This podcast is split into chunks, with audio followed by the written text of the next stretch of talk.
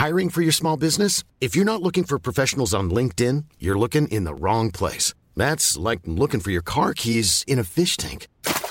LinkedIn helps you hire professionals you can't find anywhere else, even those who aren't actively searching for a new job but might be open to the perfect role. In a given month, over 70% of LinkedIn users don't even visit other leading job sites. So start looking in the right place. With LinkedIn, you can hire professionals like a professional. Post your free job on linkedin.com slash people today.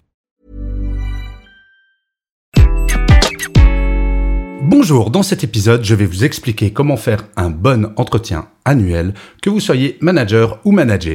Je suis Gaël Châtelain-Berry, bienvenue sur mon podcast Happy Work, le podcast francophone le plus écouté sur le bien-être au travail. Happy Work, c'est une quotidienne, donc n'hésitez surtout pas à vous abonner sur votre plateforme préférée, qu'elle soit audio ou sur YouTube. C'est très important pour que Happy Work dure encore très longtemps, et en plus, de vous à moi, ça me fait très plaisir. Alors, l'entretien annuel. Je reçois en ce moment pas mal d'emails à ce sujet pour me dire Gaël, ça serait bien que tu traites de ce sujet. Et oui, nous allons rentrer dans la période des entretiens annuels. Alors, je vais être franc avec vous, c'est un exercice contre lequel je lutte pas mal et je vous expliquerai en fin d'épisode le pourquoi de je pense que l'entretien annuel n'est pas quelque chose de moderne et quelque chose de véritablement très utile si tant est que l'on fasse quelque chose d'autre que je vous présenterai à la fin de cet épisode. Cela étant dit, pendant toutes mes années en entreprise en tant que manager, j'ai fait passer des entretiens annuels et donc j'ai vu, par rapport à mes autres collègues managers, ou même moi quand j'étais manager et que je passais cet entretien annuel, il y a quelques règles globales à respecter pour faire un bon entretien annuel. La première chose, c'est qu'un entretien annuel doit être préparé.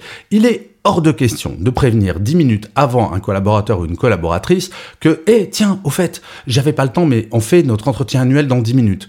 Ça, ce n'est absolument pas acceptable. Il faut donner un temps de préparation au collaborateur ou à la collaboratrice et surtout, il est très important de la part du manager d'expliquer l'objectif de l'entretien annuel. Et j'avais adoré ce que m'avait dit l'un de mes managers pour mon entretien annuel. Il m'avait dit, Gaël, L'entretien annuel, c'est le seul moment dans l'année où tu vas pouvoir tout me dire, y compris ce que tu n'apprécies pas chez moi en tant que manager. Et oui, on l'oublie souvent, mais un entretien annuel, ce n'est pas quelque chose de descendant.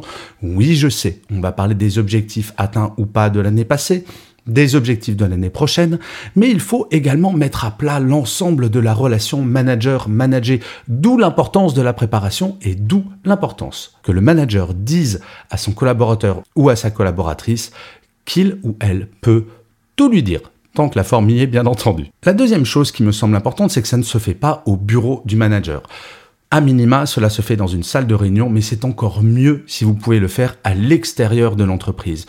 Et oui, la parole est beaucoup plus facilement libérée s'il y a une petite partie informelle, en dehors de l'entreprise.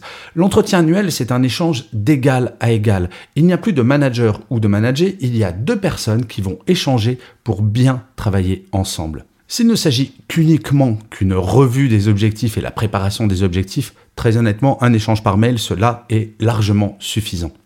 Ne serait-ce que symboliquement aller à l'extérieur de l'entreprise, cela montre l'attention que l'on porte à cet entretien. Cela veut dire que le manager doit trouver un endroit, doit trouver un endroit qui est approprié par rapport au sujet de cet entretien, et donc cela montre l'importance qu'il accorde à son collaborateur ou à sa collaboratrice. Faire un entretien annuel à son bureau, ça fait vraiment, je le fais entre deux portes et c'est exactement comme n'importe quelle réunion. Non, un entretien annuel, ce n'est pas une simple réunion avec son équipe.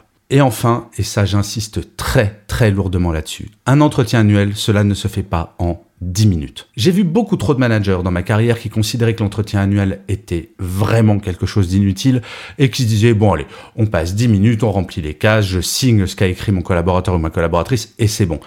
Oui, mais ça, ça va montrer à quel point le manager n'est pas impliqué avec son équipe. Et à l'inverse, j'ai vu aussi des collaborateurs et collaboratrices qui n'avaient pas du tout préparé leur entretien annuel alors qu'ils avaient eu le temps de le faire. Cet entretien, s'il est bien fait, si l'on prend le temps de le faire, il peut être très utile pour justement aplanir la relation, pour libérer la parole et peut-être construire une nouvelle relation basée sur la libération de la parole. Et d'ailleurs, c'est pour cela que je suis anti-entretien annuel. Enfin, pas tout à fait. Et pour vous l'expliquer, je vais comparer la relation manager-manager à nos relations amoureuses.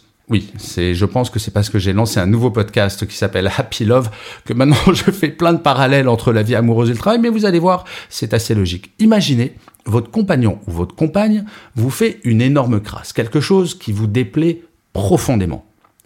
Très franchement, est-ce que vous allez prendre un petit carnet, noter la dite crasse sur une des pages et vous dire dans votre tête, ça, je t'en parlerai à ton entretien annuel Bien sûr que non. Dans une relation de couple, c'est tous les jours que l'on échange. C'est tous les jours que l'on va dire ça, ça me plaît, ça, ça me plaît pas. On pourrait faire ci, on pourrait faire ça. C'est quotidien. Ce n'est pas une fois par an. Ça serait horrible si dans la relation de couple c'était une seule fois par an que l'on faisait le bilan.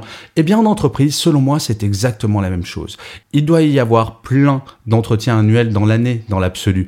Mais ça va être un échange informel à la machine à café, de prendre un déjeuner avec son manager ou avec son équipe. Bref, si le manager découvre absolument tout de ses équipes juste pendant l'entretien annuel, c'est à mon sens qu'il a raté quelque chose. Alors, faut-il supprimer l'entretien annuel? Non, car on peut y parler de formation, on parle d'objectifs, c'est un petit peu cadré. Mais en tout cas, s'il n'y a que l'entretien annuel pour améliorer la relation manager-manager et la libération de la parole, très honnêtement, je suis très inquiet. Et par ailleurs, pour rappel, l'entretien annuel n'est pas une obligation légale, c'est l'entretien sur la formation qui est obligatoire. Et je sais que malheureusement, beaucoup de managers ne prennent même pas le temps de l'entretien annuel.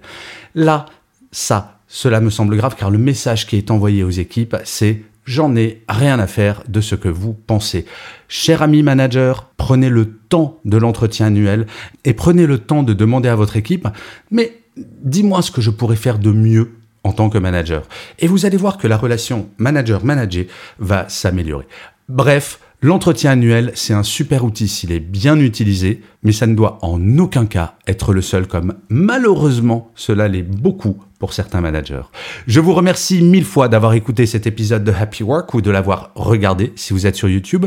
N'hésitez surtout pas à mettre des pouces levés, des étoiles, des commentaires, à partager cet épisode s'il vous a semblé intéressant, à en parler autour de vous. C'est comme cela que Happy Work durera encore très longtemps. Je vous dis rendez-vous à demain puisque je vous le rappelle, Happy Work c'est une quotidienne, mais d'ici là, plus que jamais, prenez soin de vous. Salut les amis.